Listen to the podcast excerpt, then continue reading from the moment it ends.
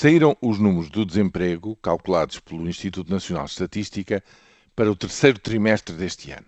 São os meses eh, em cheio de verão e são números bons, porque o número de desempregados recua 47.400 em relação ao segundo trimestre deste ano, a taxa de desemprego cai para 15,6%, era 16,4% na primavera e era 17,7% eh, no primeiro trimestre deste ano, ainda no inverno.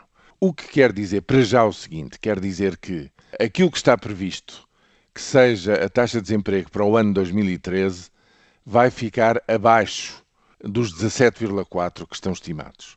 Era preciso que houvesse uma verdadeira catástrofe no trimestre que estamos a viver neste momento e o mês de outubro não nos deu nenhum sinal nesse sentido.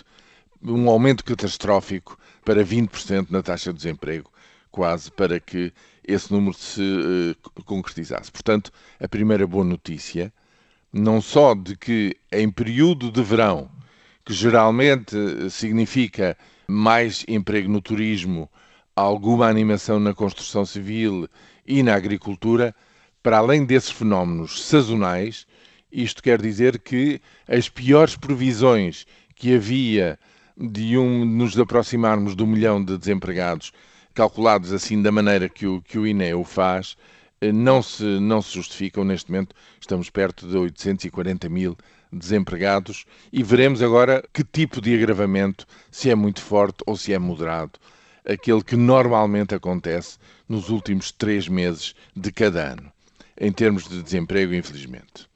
Mas isto é ver só, digamos assim, as árvores, porque é preciso também olhar para a floresta. E para olhar para a floresta temos que recuar um pouco mais, ter uma visão mais distanciada e comparar com o que acontecia no mercado de emprego há um ano atrás, justamente no mesmo trimestre, há um ano atrás. E aí verificamos o quê? Verificamos que a população ativa no país, aqueles que estão disponíveis para trabalhar, recuaram e recuaram muito. A população ativa reduz-se em 135 mil, o que quer dizer que o emprego em Portugal, passado um ano, também se reduziu em quase 103 mil pessoas. E, portanto, o desemprego também por esse efeito. Mas o que aqui sobreleva é que o número de pessoas que está a trabalhar em Portugal está em recuo. Porquê? Porque há pessoas que passam para a inatividade e, sobretudo, há pessoas que passam para o estrangeiro. Vão para o estrangeiro, emigram, fala-se em 120 mil pessoas que teriam emigrado o ano passado em termos líquidos e, efetivamente, se juntarmos a população ativa e a inativa, a população total do país já está um pouco abaixo de 10 milhões e 500 mil pessoas, portanto, há um saldo negativo de mais de 100 mil do que aquilo que já foi. Esta é a visão geral, digamos, de um país que ainda está numa hemorragia muito importante em termos de emprego, em termos de imigração e também em termos de empregos qualificados. Porque o pior de todos estes números é verificarmos que, quando o desemprego baixa, o desemprego daqueles que têm cursos superiores aumenta em mais de 10 mil.